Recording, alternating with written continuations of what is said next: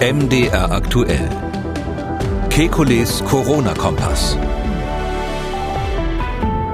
Freitag, 8. Mai. Diese Ausgabe unseres Podcasts mit einem Schwerpunktthema, die sogenannte Tracing-App, die auch in Deutschland in der Entwicklung ist. Wir haben diese App ja schon mehrmals kurz thematisiert hier im Podcast. In der öffentlichen Debatte ging es auch von den Begrifflichkeiten ein bisschen hin und her. Da war mal von Tracking-App die Rede, dann wieder von Tracing-App. Vielleicht können wir das ja auch heute mal klären. Alles in allem sind wir, oder meine ich mal gar nicht nur Herrn Kickeli und uns, immer ein bisschen ratlos. Er vielleicht sogar noch ein bisschen weniger als ich. Was soll die App genau tun? Was kann sie wirklich? Was kann sie nicht? Was darf sie?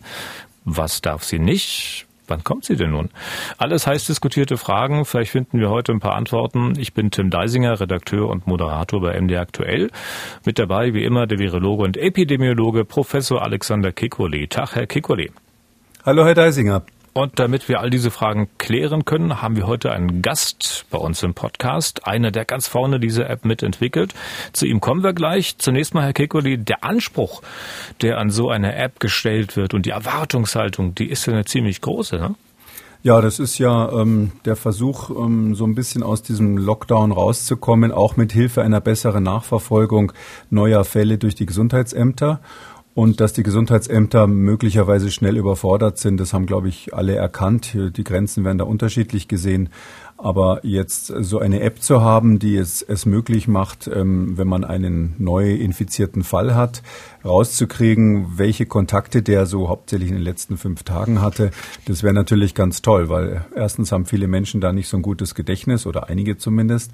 Und zweitens ähm, ist es natürlich so, dass die Gesundheitsämter mit diesen einzelnen Befragungen, auch wenn sie jetzt die Containment Scouts haben, wahrscheinlich äh, ziemlich lange brauchen, äh, bis sie das äh, hingekriegt haben. Und so eine App könnte theoretisch natürlich viel, viel schneller sein. Mhm. Und man verspricht sich natürlich, dass es dann mehr Freiheiten gibt. Das hat auch der Bundesgesundheitsminister Jens Spahn ähm, so verkündet. Also viel zu bereden und zwar mit unserem Gast Professor Gerhard Fettweis. Er ist uns aus Dresden per App zugeschaltet, kurz zur Person, seit Mitte der 90er Jahre an der TU Dresden, Inhaber des Vodafone Stiftungslehrstuhls Mobile Nachrichtensysteme, Leiter des Barkhausen Instituts, das ja vom Freistaat Sachsen initiiert wurde. Dort wird unter anderem an der Optimierung und der Nutzung von Bluetooth-Signalen gearbeitet, Mitglied der Leopoldina, der Nationalen Akademie der Wissenschaften und auch Mitglied des Senats der Deutschen Forschungsgemeinschaft. Ich könnte noch eine ganze Reihe weitere Titel und Funktionen aufzählen. Ich mache es aber kurz.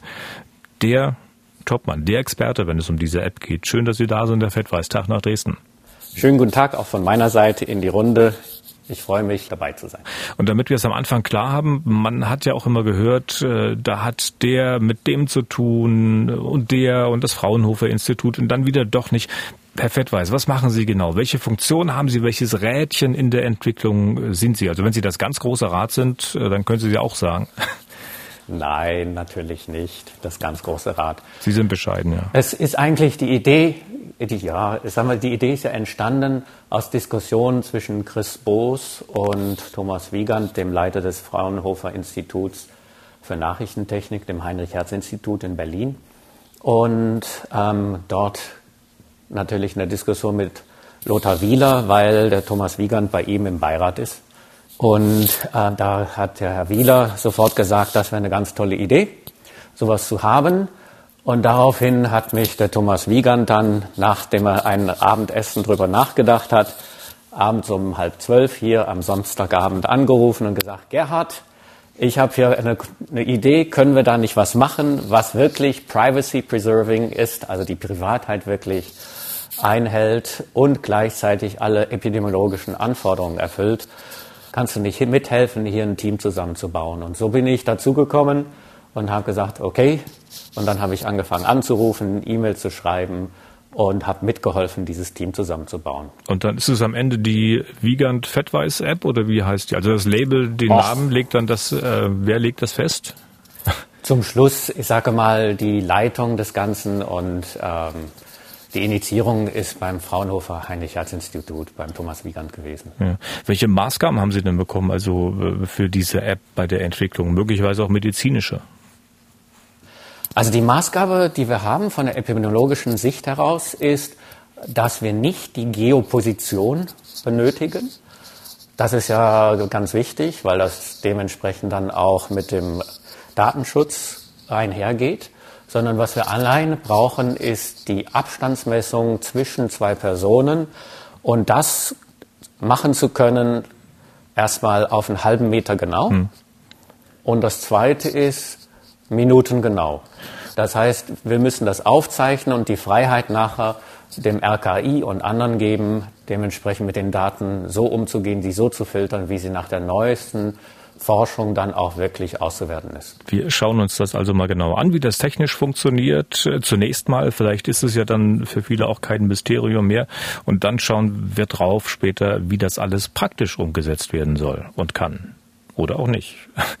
Herr Kegoli, dem Virologen wird diese App bei der Erforschung von Viren nicht unbedingt helfen, aber dem Epidemiologen, der Sie ja auch sind, was erwarten Sie denn von so einem Ding?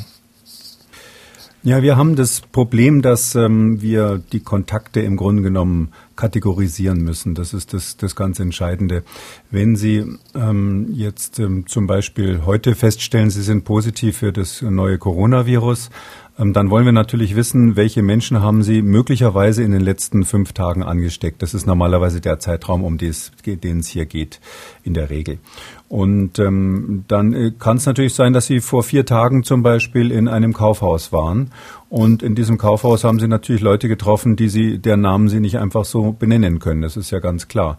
Und ähm, wenn Sie also jetzt dort ähm, gefährliche, ansteckungsgefährliche Kontakte hatten, dann ähm, hätten wir gerne die Möglichkeit, irgendwie zumindest diese Kontakte zu warnen dass die also dann zumindest, wenn man es jetzt nicht so wie in Asien macht, dass da gleich die Polizei kommt, dass die zumindest die Möglichkeit haben zu sagen, okay, ich war da offensichtlich im Kontakt mit einem möglicherweise Infizierten, äh, dann gehe ich doch mal zum Gesundheitsamt oder zum Arzt oder, oder sonst was oder ich begebe mich direkt in Quarantäne. Das, das müssten wir eben jetzt noch besprechen, was da so die, die, die Planungen sind.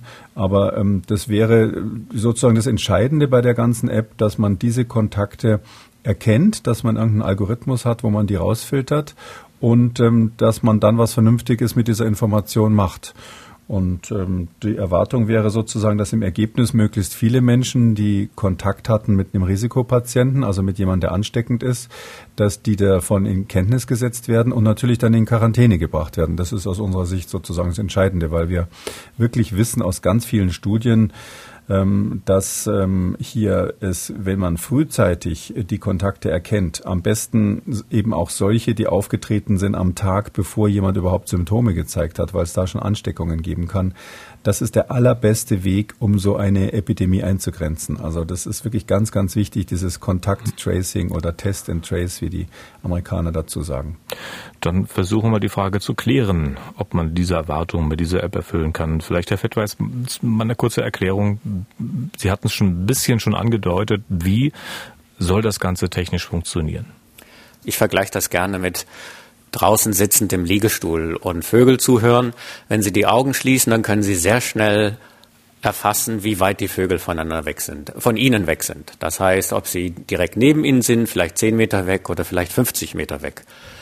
Wenn wir das mit Bluetooth und der App vergleichen, heißt es, Ihr Handy sendet über Bluetooth ein Beacon aus, das wäre das Zwitschern der Vögel.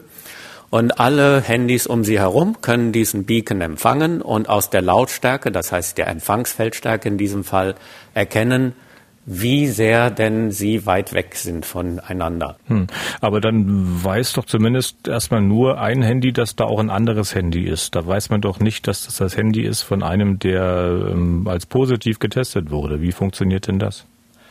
In diesem Beacon, den ich empfange, steckt auch eine sogenannte ID, also eine Identifikationsnummer, die allerdings so verkryptet ist und so verschlüsselt ist und sich alle 15 Minuten so ändert, dass ich nicht nachverfolgen kann, wer das ist.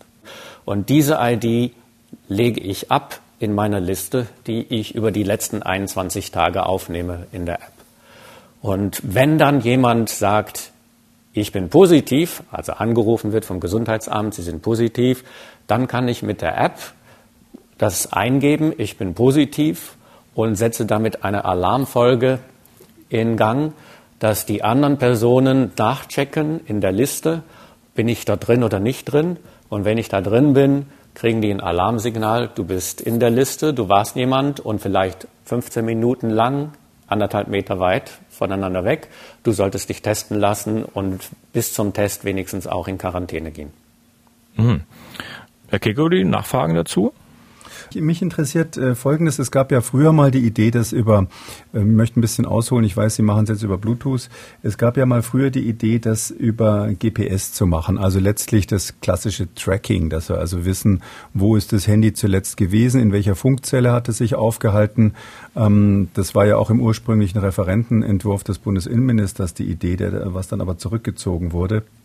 Ähm, was halten Sie denn von diesen, dieser Methode? Ich weiß, die ist Daten, äh, vom Datenschutz her äh, sehr in Verruf gekommen, aber glauben Sie, dass die besser wäre oder auch geeignet wäre, das nachzuverfolgen?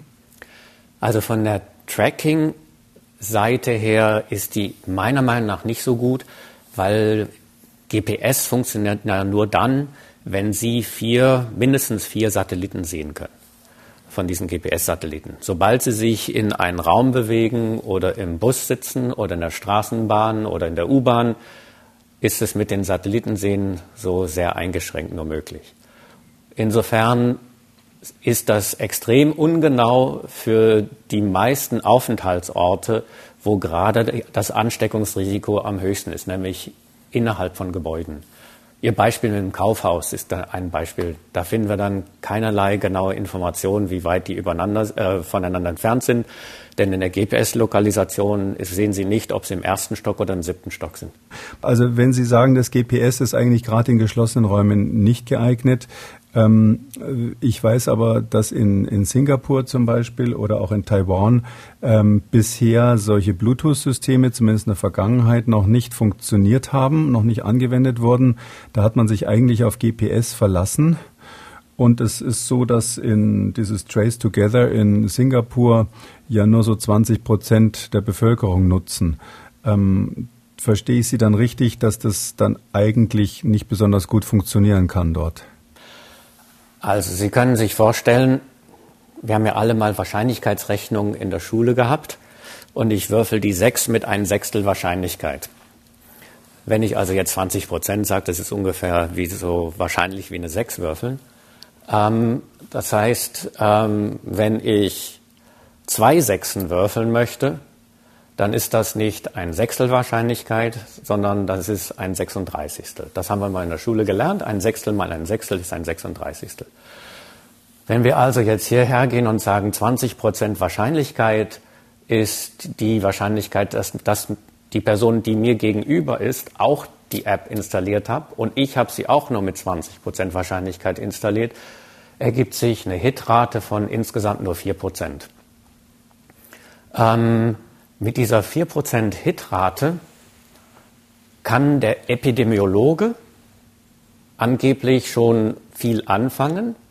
Für das Contact Tracing und für die Alarmauslösung ist sie nicht ausreichend. Da gibt es Untersuchungen und ein schönes Papier auch von unserem Epidemiologen aus UK, dem Herrn Fraser, der gezeigt hat, bei welcher Prozentzahl Durchdringung ich denn anfangen kann, tatsächlich in der Ausbreitung der Krankheit massiv einwirken zu können. Daraus ergibt sich diese berühmten 60 Prozent, die immer wieder durch die Gegend wabern, dass wir brauchen 60 Prozent Durchdringung mit der App, nur dann funktioniert die. Das stimmt nicht. Ähm, die funktioniert natürlich auch bei 40 Prozent, auch bei 30 Prozent, nur nicht so effektiv. Und bei 80 Prozent ist sie noch effektiver. Ähm, aber bei 60 Prozent kann man halt zeigen, mhm. wie schön die Kurve sich anfängt, wirklich dramatisch. Aber Darf ich versuchen, das zusammenzufassen? Ich frage Sie natürlich deshalb, weil das ja von vielen Politikern gesagt wird. Es gibt ja immer dieses Beispiel, und das konnte ich als Epidemiologe eben nicht so nachvollziehen, dass Politiker sagen, ja, in asiatischen Staaten, zum Beispiel Singapur wird ja immer angeführt, haben ähnliche Apps enorme Erfolge beim Kontakttracing, also bei der Nachverfolgung von Kontakten gebracht. Ähm, jetzt habe ich als Epidemiologe da viele Fragezeichen gehabt und Sie sagen jetzt, mit 20 Prozent kann es schon gleich statistisch nicht richtig funktionieren bezüglich der Nachverfolgung. Und Sie sagen, dieses, dieses Geotracing, also das, das, was über letztlich über, über GPS funktioniert, ist auch zu ungenau in geschlossenen Räumen. dann können wir hier eigentlich zusammenfassen, es gibt keine Evidenz dafür, dass in Asien dieses äh, durch Handys vermittelte Tracking irgendeine Funktion gehabt hat, irgendeinen Erfolg gehabt hat, also zum Erfolg dieser Länder beigetragen hat. Also sagen wir es so, äh, es gibt Evidenz, dass die Nachverfolgung von Personen Erfolg gehabt hat, das speziell in Südkorea. Allerdings mit Maßnahmen, die datenschutzrechtlich mit uns nicht vereinbar sind. Also ja, die haben ja auch Straßenkameras, die, haben ja auch Straßenkameras ausgewertet, die haben direkt die Polizei hingeschickt, die haben einige zehntausend äh, persönliche Nachverfolger, die das gemacht haben. Aber die App, äh, das ist ja das Entscheidende, äh, weil das wollte ich noch, nur noch mal klarstellen, weil wenn man so eine, eine App quasi der Öffentlichkeit an, darstellt, muss man natürlich schon diese, diese Frage auch beantworten, ähm, hat es irgendwo auf der Welt schon mal funktioniert? Und da ist die Antwort, die wir jetzt, glaube ich, zusammen haben, nee, es gibt für diese App noch keine, keine Präzedenzfall, dass es funktioniert hat und auch nicht für eine andere App, weil diese ist ja eigentlich besser mit ihrem Bluetooth. Sagen Sie, was ich Richtig. nicht verstanden habe, ist das, das, das WLAN. Das, das, Sie, Sie, ich habe das nur gelesen immer wieder.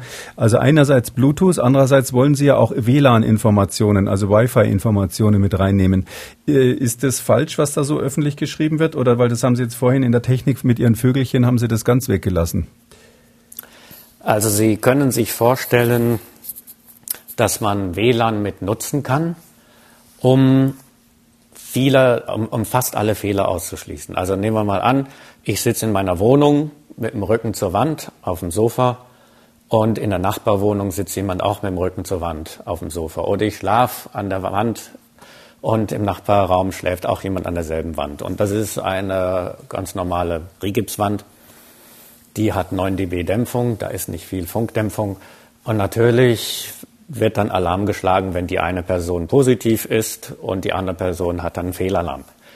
Das heißt natürlich, dass wir in solchen Fällen unter Umständen Fehlalarm haben. Wenn wir das Ganze über WLAN unterstützen, dann ist klar, dass die Person im Nachbarraum ein anderes WLAN nutzt als ich, weil wir zwei verschiedene Wohnungen besitzen oder mieten. Wenn man WLAN-Informationen zusätzlich auswertet, kann man wesentlich genauer werden, was die Fehlalarmrate angeht und das sind Themen, die wir diskutiert haben und in der nächsten Version dann einbauen wollten. Aber darf man denn das, das muss ich mal kurz als Journalist zwischenfragen, darf man denn dieses WLAN dann wirklich einbauen? Ich meine, ähm, ich fahre durch die Straßen, sehe die ganzen WLANs, die da ähm, registriert sind. Ich weiß doch dann genau, in welcher Wohnung, an welchem Ort und so weiter fort jemand ähm, sich befindet. Also vom Datenschutz her ist das nicht ein bisschen fraglich dann?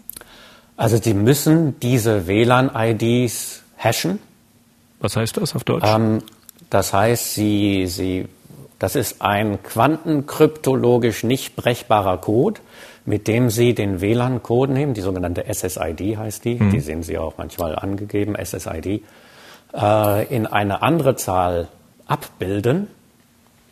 Und es ist nach heutigem, selbst mit Quantenrechnern kann sie nachweisen, ist es unmöglich, das zu knacken, das wieder zurück zu bringen. Das sind jetzt die technischen Erklärungen, die ja Otto Normalverbraucher, sage ich mal, nicht versteht. Ne? Äh, der, äh, mhm. Dem können Sie sagen, ihre, eure Daten sind sicher, weil wir sie da und da speichern und weil wir sie unknackbar, auch mit Quantencomputern nicht knackbar verschlüsseln. Äh, haben Sie denn Erfahrungen, äh, wie schwer es möglicherweise ist für Otto Normalverbraucher, solchen Aussagen zu glauben? Weil man kann es ja nicht nachvollziehen. Man muss sich ja auf die Aussagen von irgendwem verlassen. Das ist immer ein großes Problem in der Technik, von uns Nachrichtentechnikern, Kommunikationstechnikern. Das ist Technik, die ich nicht riechen kann, beißen kann, schmecken kann, fühlen kann. Ich kann nur die Auswirkungen irgendwann mal erleben oder nicht. Ähm, da haben Sie recht. Wenn ich das jetzt mal in die Sprache des Otto-Normalverbrauchers versuche, nochmal zu übersetzen, fällt mir jetzt, was das hier angeht, aktuell kein schönes Bild ein, aber Sie können sich vorstellen, Zwei Wale treffen sich und zwitschern mit ihrem Code miteinander und wir verstehen das gar nicht. Das heißt, hier sind zwei Personen, die reden miteinander und übersetzen das in die Sprache der Wale. Und damit ist es für den Menschen nicht dechiffrierbar und sie können damit nicht das Ganze wieder auslesen. Und zwar so in eine, in eine Sprache von, ich sag's mal, extraterrestrischen äh, wird das übersetzt, dass selbst mit Quantencomputern das nicht wieder über, zurück übersetzt mhm. werden kann. Daten? Also ich bin ja nicht Ingenieur, aber Wissenschaftler. Ich glaube an solche, ich glaube an solche Sachen. Ähm, wenn da äh, der Computer das nicht rückverfolgen kann. Ich sag mal so vom Datenschutz her jetzt äh, klar, da haben Sie jetzt Herr Deisinger, haben Sie jetzt zwei Naturwissenschaftler in der Leitung. äh, aber ich sage jetzt mal ähm, vom Datenschutz her ist es so. Äh, ich sage immer, wenn Sie jetzt was weiß ich eine 256-Bit-Verschlüsselung oder noch was Höheres haben, klar, selbst wenn dann irgendwie ein äh, internationaler Geheimdienst vielleicht in der Lage wäre, wenn er einen Supercomputer eine Woche lang laufen lässt, das dann doch irgendwie zu knacken, dann stelle ich mir natürlich als Enduser immer die Frage, warum sollte er das gerade mit meinen Daten in diesem besonderen Fall tun? Aber ich habe noch eine technische Frage. Und zwar, ähm, es ist ja jetzt, also Sie haben das ja gerade ganz schön gesagt, dass man eigentlich nur äh, mit der zusätzlichen WLAN-Information in der Lage ist, das Problem, was natürlich der, der, Epidemiologe sich stellt, die Frage habe ich mir schon ganz lange gestellt an der Stelle, ähm, äh, rauszukriegen, ähm, was für eine Art von Kontakt war das. Also ich denke jetzt zum Beispiel im Kaufhaus an so eine Plastikscheibe, die ja ganz oft zwischen mhm. zwei Personen ist, die Kassiererin auf der einen Seite oder der Kassierer auf der einen Seite, der, der Kunde auf der anderen Seite. Und dann haben sie da eine kleine Plexiglasscheibe dazwischen. Und jetzt haben sie gerade gesagt, eine Rigipswand macht 9 Dezibel Dämpfung. Das heißt, die Plexiglasscheibe wird wahrscheinlich noch drunter liegen. Und und ähm, jetzt können Sie also, sagen Sie eigentlich ohne WLAN-Information, diese Feinheiten, gerade wenn Sie noch verschiedene Gerätetypen haben, die Sie kalibrieren müssen und so weiter, jetzt nicht wirklich äh, rausrechnen, dass Sie sagen, der Kontakt war gefährlich, ja oder nein. Heißt es dann nicht letztlich, dass man ohne WLAN eigentlich die epidemiologische Information gar nicht, gar nicht bekommt? Ich würde sagen, Sie bekommen sie. Nur wird die äh, sogenannte False Alarm, also die Fehlalarmrate, wird dramatisch reduziert. Sie dürfen sich ja nicht, äh, ich meine, was wir durch so eine App bekommen, ist, dass wir die, wir nennen es ja nicht Kontakt, sondern die Proximitätsmessung bekommen zwischen Personen, also wie nah jemand aneinander war, selbst wenn die Person mir unbekannt ist. Während jetzt beim Gesundheitsamt der Anruf kommt, Sie sind positiv, geben Sie mir mal durch, mit wem Sie die letzten fünf Tage zusammenhockten. Und das ist total mühsam. Das geht zum Teil dann drei Wochen, bis man wirklich die Leute alarmiert und informiert hat. Während in diesem Fall haben wir natürlich das Problem nicht, weil es dann, ich sag's mal, semi-automatisiert fun funktioniert. Wir haben auch die Person erfasst, die ich nicht kenne, nämlich wenn ich 15 Minuten im Bus sitze neben jemand oder stehe. Ähm, wir haben allerdings dadurch andere Probleme und die habe ich gerade angesprochen. Wenn wir die Fehlalarmrate dort runtersetzen wollen, durch äh, Rigipswände und sonst was ausgelöste Fehlalarmrate, wenn es eine Ziegelwand ist, macht das nichts, weil die Ziegelwand, die, die hat so eine große Dämpfung, dass ich dann dementsprechend denke, das ist drei, vier Meter weg und das ist außerhalb des Risikobereichs. Es geht wirklich nur um so Glasscheiben und Rigipswände. Da die Fehlalarmrate zu reduzieren, da bietet sich WLAN an. Und dieses, Sie sagten, das ist dann ein erheblicher Unterschied. Wie, wie viel ist denn das ungefähr, die Fehlalarmrate mit und ohne WLAN? Also wenn Sie WLAN dazu nehmen, können Sie die auf ein Hundertstel reduzieren oder wie ist die Größenordnung ungefähr? Also schätzungsweise, ich sag's mal, dadurch induzierte Fehlalarme können sicherlich um Faktor 100 reduziert werden, ähm, technisch. Aber wie sehr das die Fehlalarmrate insgesamt dominiert, das kann ich nicht sagen. Nee, das Technische ist ja schon mal eine ganz wichtige Information. Ähm, aber das heißt dann, wenn ich Sie richtig verstanden habe, ähm, in so einem Kaufhaus, da hat man ja, um mal die Situation an der Registrierkasse zu nehmen, kann man ja ganz viele ähnliche mhm. konstruieren. In so einem Kaufhaus hat man ja ähm, letztlich nur ein WLAN-Netz. Also die SSID, die Sie da auswerten wollen, die Kennung des WLANs, ähm, ist ja die gleiche im ganzen Kaufhaus, wahrscheinlich auch in allen Stockwerken die gleiche. Das heißt, dort würde das schon a priori nicht funktionieren. Oder habe ich was falsch verstanden? Das ist korrekt. Genau das ist das, was Sie ansprechen. Das heißt, mhm. also die Kassiererin im Kaufhaus äh, oder der Kassierer im Kaufhaus, wenn die positiv getestet sind, kann das passieren, dass die viele Fehlalarme auslösen, aber nur dann, wenn die sehr langsam arbeiten und mehr als 15 Minuten brauchen, um die Personen abzukassieren. wenn wir also sagen, wirklich dieser 15 Minuten Filter gilt und ist wirklich sinnig, dann ist das eigentlich kein großer Fall von Fehlalarm. Eine letzte Frage zur Technik. Und zwar ist es ja so, es gibt diese API, ähm, die von Google und Apple äh, in Entwicklung ist. Also diese Univer dieses universelle Interface, mit dem solche Anwendungen funktionieren sollen. Setzen Sie auf dieses Apple-Google API drauf oder, oder haben Sie da eine komplett eigene Entwicklung? Also ich gehöre zu dem Team, was dieses sogenannte NTK-Protokoll mit entwickelt hat und die App dafür mitentwickelt hat, die wäre diese Woche jetzt ausgerollt worden. Die Bundesregierung hat sich ja anders entschieden und hat gesagt, sie möchte auf Google-Apple-Lösungen gehen. Ich habe gesagt immer, das ist mir eigentlich egal, welche Lösung kommt. Hauptsache, wir haben eine sofort. Und wenn wir dann später das ersetzen durch eine andere, zum Beispiel Google Apple, dann wäre das ja okay, weil für mich ist, je früher es kommt, desto wichtiger, als was die genaue technische Lösung ist. Und äh, jetzt müssen wir leider halt bis zur zweiten Hälfte Juni warten, bis diese Google Apple App fertig ist. Ähm, manche behaupten auch Anfang Juli wird sie erst fertig, ähm, so dass wir also jetzt tatsächlich so eine Lösung lang nicht haben. Und je länger wir die nicht haben, desto mehr habe ich Bedenken, dass dann vielleicht die Bevölkerung weniger gewillt ist, die zu installieren. Das ist, das ist für mich, sagen wir mal, die traurige, traurige mhm. Seite der Entscheidung der Bundesregierung. Es ist mir, geht es mir weniger darum, ob dezentral oder zentral. Mir geht es darum, was kriegen wir möglichst schnell auf den Markt. Und dann kann man darüber diskutieren, was man dadurch dann im Laufe der Zeit ersetzt. Dieser Umstieg der Bundesregierung jetzt auf die allgemeine Apple und Google ähm, Plattform, wenn ich das mal so nennen darf, ähm, der ist natürlich ärgerlich äh, für die, die in Deutschland schon was anderes entwickelt haben. Ähm, ich habe aber gelesen, ähm, dass das damit zusammenhängt, dass insbesondere Apple ähm, anderen Plattformen gar nicht den Zugriff auf diese Bluetooth-Funktion geben wollte, dass die sinngemäß gesagt haben, ihr müsst eigentlich unsere Basis, unser API verwenden. Ähm, für andere kriegt ihr entweder gar keine Zulassung oder die Hürden sind so hochgelegt, dass man das realistischerweise nicht erreicht. Ist da was dran an dieser Überlegung? Das Bluetooth bei Apple ähm, ist, wenn Sie das Handy länger nicht nutzen, ist es ausgeschaltet. Selbst wenn Sie es eingeschaltet haben, ist es ausgeschaltet, um Strom zu sparen. Weil die Bluetooth-Chips natürlich auch im Standby-Mode Strom ziehen und um die Batterie zu schützen oder nicht zu entladen, ist dementsprechend Bluetooth dann ausgeschaltet. Nur wenn Sie das Handy dann aus der Hosentasche nehmen, es Bewegung empfindet, das Handy oder das Display an ist, ist das Bluetooth an.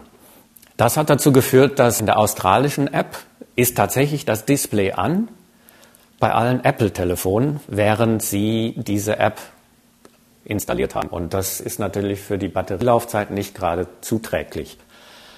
Bei Google haben wir das gelöst und da können wir diesen Bluetooth ein- und ausschalten, alle Minute einschalten, wieder ausschalten, so dass das geht. Das ist im Betriebssystem von Android ist das möglich. Ähm, Apple hat sich dagegen gesperrt. Ähm, die Engländer haben allerdings einen Hack entwickelt, wenn ich das so sagen darf. Dieser Hack ist in der NHX-App drin. Und dieser Hack ist auch in der Robert-App drin von den Franzosen. Natürlich ist der Hack nur suboptimal und viel schöner wäre es, wenn Apple sich bereitstellen würde, zusammenzuarbeiten mit allen möglichen Leuten und nicht nur ihre eigene Idee durchdrücken zu wollen. Aber ähm, mit diesem Hack wäre wenigstens schon jetzt eine Möglichkeit gegeben, sodass wir bis zur Lösung, die dann von Google und Apple vorgeschlagen ist und unterstützt ist, wir wenigstens übergangsweise schon mal eine erste Lösung hätten. Jetzt muss ich doch noch was dazu sagen, auch wenn es zu technisch wird. Ähm, es ist so, ja, äh, die NHX-App äh, macht das, diesen sogenannten Jailbreak, wie das dann technisch heißt. Ähm, da sagt Apple dann, ihr verliert die Garantie, wenn ihr das macht. Und äh, die letzte Information, die ich habe von gestern, ist, dass deshalb das NHX gar nicht gemacht wird in Großbritannien. Aus genau dem Grund, weil, weil das letztlich mit Apple nicht funktioniert. Also wenn sich die drei Länder zusammengeschlossen hätten und gemeinsam bei Apple aufgeschlagen wäre, ich technisch mit einem kleinen Finger schnell zu lösen gewesen. Aber das hat man nicht gewollt, warum auch immer. Hm. Ähm, wenn Sie das so hören, bleiben Sie dann bei dem Zeitraum, dass Sie glauben, dass das Ende Juli schon einsatzbereit sein könnte? Äh, ich hoffe, es wird nicht zum zweiten BER. Mehr kann ich dazu nicht sagen. Okay. Jetzt gucke ich mal ein bisschen auf die Uhr. Das war jetzt alles ein bisschen technisch. Äh, nun will natürlich auch jeder verstehen, wie es denn praktisch funktionieren soll. Also, ähm, Herr Fettweis, können Sie erklären, wie das alles vor sich geht? Also ich muss mir die App installieren und ja, wie geht's dann weiter? Mal ganz offen von der technischen Seite her, wenn Sie die Apps installiert haben, wird automatisch jede Minute Bluetooth eingeschaltet und einmal der Beacon abgehört und dann wieder ausgeschaltet. Ja. Und die, Sie hatten vorhin angedeutet, das Gesundheitsamt äh, würde äh, mich dann anrufen, dass ich Kontakt hatte mit einem Infizierten. Oder wie funktioniert das dann? Richtig. Da kommt ein Anruf vom Gesundheitsamt und wird Ihnen gesagt, Sie sind jetzt infiziert und Sie müssen zu Hause bleiben. In dem Fall tippe ich äh, diese Situation in mein Handy ein. Es entsteht auf dem Handy-Display eine sogenannte PIN-TAN. Die gebe ich der Person auf der anderen Seite der Leitung, nämlich dem äh, beim Gesundheitsamt durch.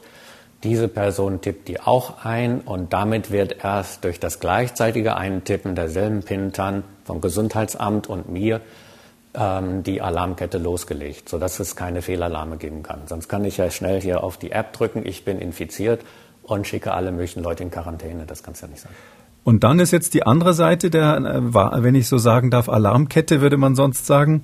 Äh, wie kriegt jetzt derjenige, der mit mir im Kontakt war in den letzten Tagen, die Warnung? Ähm, da kann es ja wohl nicht so sein, dass der vom Gesundheitsamt angerufen wird und erst eine Pintan eingeben muss, weil wenn das so wäre, dann ähm, hätten wir das Gesundheitsamt gar nicht entlastet. Wie werden denn die Menschen gewarnt, die mögliche Kontaktpersonen waren? Ich muss ja gucken in der Liste des Infizierten, mit wem stand diese Person in Kontakt und diese Personen oder in Proximität, in Nähe, Nachbarschaftsbeziehungen und mit diesen Personen, die müssen dann Alarm bekommen. Und dieser Alarm passiert automatisch und wird mir auf dem Handy angezeigt. Und die Idee ist, dass ich mit dieser positiven Alarminformation zu einem Testcenter gehen darf und dass auch meine Ausweiskarte dafür ist, dass ich dann auch getestet werde. Aber ersetzt denn diese App dann sozusagen dieses händische Nachfragen des Gesundheitsamtes? Ich meine, es gibt ja auch eine ganze Menge Leute, die möglicherweise gar kein Handy haben oder die gar kein Smartphone haben. Ähm, die müssen doch trotzdem alle rausbekommen werden. Weiß das Gesundheitsamt dann, an wen die Alarme rausgegangen sind und an wen nicht? Nein. Nein, das Ganze ist komplett anonym. Äh, die Alarmkette ist komplett anonymisiert, sodass keiner das weiß, bis auf die Personen, die einen Alarm haben. Habe ich das richtig verstanden? Sie sagten, das ist jetzt nicht die manuelle Nachverfolgung für alle, die das, äh, die die App nicht installiert haben. Aber da das Gesundheitsamt doch nicht weiß, wer das alles installiert hat und an wen die Alarme rausgegangen sind, heißt das doch, kann doch sein, dass ich es jetzt falsch verstanden habe. Also dass ähm, das Gesundheitsamt sämtliche händischen Nachverfolgen weiterhin machen muss. Das ist korrekt. Und daher nochmal auf diese 60 Prozent. Wenn wir ungefähr eine Durchdringung von 60 Prozent haben, dann ergeben sich bei der jetzigen mathematischen Modellen, dass die, die Wahrscheinlichkeit, jemand übersehen zu haben, bei der händischen manuellen Nachtelefoniererei ähm, höher ist als bei der automatischen. Das heißt, natürlich bei einer 60-prozentigen Durchdringung habe ich 40 Prozent nicht erwischt. Ähm, wenn ich selber die App habe, äh, das heißt, dann ist ja die sogenannte bedingte Wahrscheinlichkeit. Das heißt, ich weiß, dass dann nur eine 40% Wahrscheinlichkeit des Gegenübers von mir die App nicht installiert hat. Und das ist ungefähr auch die Wahrscheinlichkeit jetzt angeblich, wenn Gesundheitsämter mich abtelefonieren, dass ich Leute vergessen habe, in der, in der Liste anzugeben. Wenn dann aber jeder, der ähm, in so eine Meldung automatisiert bekommt, die Aufforderung hat, in Quarantäne zu gehen für 14 Tage, dann gibt es ja eigentlich gar keine Möglichkeit, weil das ja automatisiert und anonymisiert ist, nachzuprüfen, ob er das auch wirklich macht. Das ist so. Das Ganze beruht komplett nur auf Freiwilligkeit. Das ist die Idee des Ganzen. Damit ist es anders als in Südkorea oder anderen Staaten, wo die ganze Überwachung mit eingreift. Hier geht es tatsächlich um ein Tool, um ein System, was auf freiwilligen Basis besteht. Wir müssen ja auch langsam zum Schluss kommen. Was macht Sie denn, Herr Fettweis, äh, optimistisch, äh, dass da wirklich viele freiwillig mitmachen? Mein Optimismus fußt eigentlich auf der Annahme, dass jeder mal in das Altenheim möchte, die Bekannten, die Verwandten besuchen, dass jeder mal ins Krankenhaus möchte, dass ähm, gewisse Arbeitsstellen damit ähm, automatisch Vorgaben haben, dass man sowas braucht und dass damit, sagen wir mal, in der Erfahrung dessen, wenn ich das da mache, dann mache ich das auch überall, ähm, das Ganze dann greift. Ich vergleiche das gerne mit dem Mobilfunk. Als der Mobilfunk losging, hieß es, das ist für, nur für die reichen Leute und eigentlich reicht die Schnurlustelefonie völlig aus. Die Schnurlustelefonie haben wir dann gemerkt, das ist wunderbar, wir können uns drahtlos bewegen und telefonieren, aber dann gehen wir raus auf die Straße oder den Garten weiter weg und das Gespräch bricht ab. Und dann sagen wir, oh, das, was ich zu Hause habe, das würde ich gerne überall haben dass wir erst Sachen zu Hause ausprobieren in contained environments, wie man so schön sagt, in abgeschlossenen Gebieten und damit lernen, dass es vernünftig ist und dann das Ganze draußen auch nutzen. Ich glaube, das ist für uns Menschen einfach eine natürliche Vorgehensweise und dadurch darauf fußt meine, hm. mein Vertrauen. Aber da muss sie doch die Art der äh, Diskutiererei über diese App, auch die Argumentation derer, die sie befürworten, beispielsweise von Seiten der Politik ziemlich ärgern, wenn, weil solche konkreten Argumente, so eine Art der positiven Argumentation findet ja fast nicht statt. Es wird immer über Datenschutz gestritten und über ähnliche Dinge, so dass diese App ja eher so ein negatives Bild bekommt. Ja, also ich will jetzt meinen Ärger hier keine Luft lassen, aber was Warum ich nur sagen möchte, ist, es, es gibt extrem vernünftige Parteispitzen, mit denen ich auch telefoniert habe, um ähm, Support für die ganze Aktion zu finden, die sagen, Herr Fettweiß, machen Sie erstmal mit Ihrem Team los, machen Sie, gehen Sie los. Und wenn da Bedenken sind, dann bin ich sicher, mit einem Update einen Monat später kriegen Sie die Bedenken auch ausgeräumt. Und je schneller wir das haben, desto besser. Deshalb sage ich Ihnen offen, dessen Ärger, den ich einzig habe, ist, dass man ähm, jetzt eine Lösung in Deutschland wählt, wo man den Zeitpunkt bewusst nach hinten schiebt und nicht dieses positive Denken hat. Lass uns doch erstmal schnell eine Lösung raushauen, mit der Erfahrung sammeln und dann zusehen, äh, wenn man Bedenken hat, wie man mit der Lös nächsten Lösung sie adressieren kann. Das ist die einzige, sagen wir mal, das ist der Trauerstreifen in meinem Herz, wenn ich das so sagen darf, den ich habe, weil das finde ich einfach schade, dass die Entscheidung so gefallen ist. Und dann diese App möglicherweise auch nur für diesen einen Fall genutzt werden kann, weil die Technik entwickelt sich ja weiter und wenn wir in fünf Jahren was anderes haben, dann äh, müssen sie vielleicht eine neue App machen und dann dauert es wieder so lang. Ich glaube, dass wir noch alle möglichen Fallout-Produkte, wenn man das so sagen, Nebenprodukte haben können. Ich will es jetzt nicht wie Teflon bei der Apollo-Rakete und der Teflon-Pfanne vergleichen. Aber ähm, ich denke mal, so Proximitätsmessungen wird es für alle möglichen anderen Fälle auch geben können, sodass vielleicht im Nebenprodukt diese Art der Denke und der Technologie, wenn sie datenschutzrechtlich gut verschleiert und geschützt ist, ähm, tatsächlich ihren Einsatz finden wird in allen möglichen anderen Bereichen. Und deshalb hoffe ich, dass wir in fünf Jahren, wenn wir dann wieder eine Epidemie haben sollten, anderer Natur, also anderen Ursprungs, dass wir dann schneller sein würden. Dann würde ich sagen, machen wir an dieser Stelle einen äh, Punkt. Äh, es lässt sich ja ahnen, dass man darüber bestimmt noch Stunden weiterreden könnte, aber für heute soll es dann erstmal gut sein. Wir bedanken uns bei unserem heutigen Gast in diesem Podcast, bei Professor Gerhard Fettweis von der Technischen Universität Dresden, der diese Tracing-App mit seinen Teams maßgeblich mitentwickelt und sagen Tschüss nach Dresden. Auf Wiedersehen auch von meiner Seite und vielen Dank. Tschüss, Herr Fettweis. Ganz herzlichen Dank, dass Sie da waren. Wir haben alle was gelernt. Ja, Herr Kikole, ganz kurzes kleines Resümee. Ihr Erkenntnisgewinn heute alle Fragen beantwortet oder? Ja, ich finde es ganz toll. Herr Fettweis hat viele Fragen beantwortet. Ähm, und ähm, ich glaube, dass damit eigentlich klar ist, dass noch viele Fragen offen sind, technisch einfach. Das hat er selber auch dargestellt. Ähm, der Vergleich mit dem BER-Flughafen, die, die Befürchtung teile ich, um ganz ehrlich zu sein. Ähm, und das muss man dann einfach in zwei Richtungen weiterentwickeln. Das eine ist, dass man technisch halt bestimmte Fragen klären muss. Ich glaube, da ist noch viel zu tun. Und das andere ist, dass man politisch überlegen muss, was macht man dann mit der Information, dass das uns jetzt in dieser Phase der Pandemie definitiv nicht mehr rechtzeitig helfen wird. Okay. Damit sind wir auch für heute erstmal wieder durch. Morgen dann wieder ein Fragenspezial, ausschließlich also mit Antworten auf Ihre Fragen. Für heute vielen Dank, Herr Kikuli. Bis morgen. Gerne. Tschüss, Herr Deisinger. Wenn Sie Fragen haben, schreiben Sie uns unter mdraktuell-podcast.mdr.de oder rufen Sie an unter 0800 322 00, möglich auch bei Twitter unter Hashtag FragKekole. Kekules Corona-Kompass gibt es in der ARD Audiothek bei Spotify, bei Apple, Google, YouTube und auf mdraktuell.de. MDR aktuell. Kekules Corona-Kompass.